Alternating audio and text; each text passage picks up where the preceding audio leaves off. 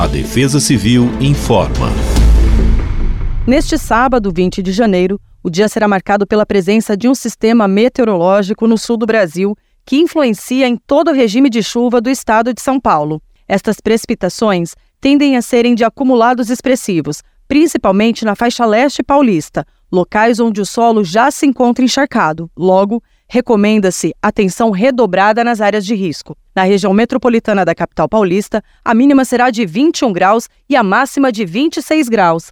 Já em Bauru, os termômetros variam entre 22 e 29 graus. Em áreas de risco, fique atento aos sinais de desastres. Caso necessário, saia do local imediatamente e comunique o mais rápido possível às autoridades locais. Defesa Civil do Estado de São Paulo.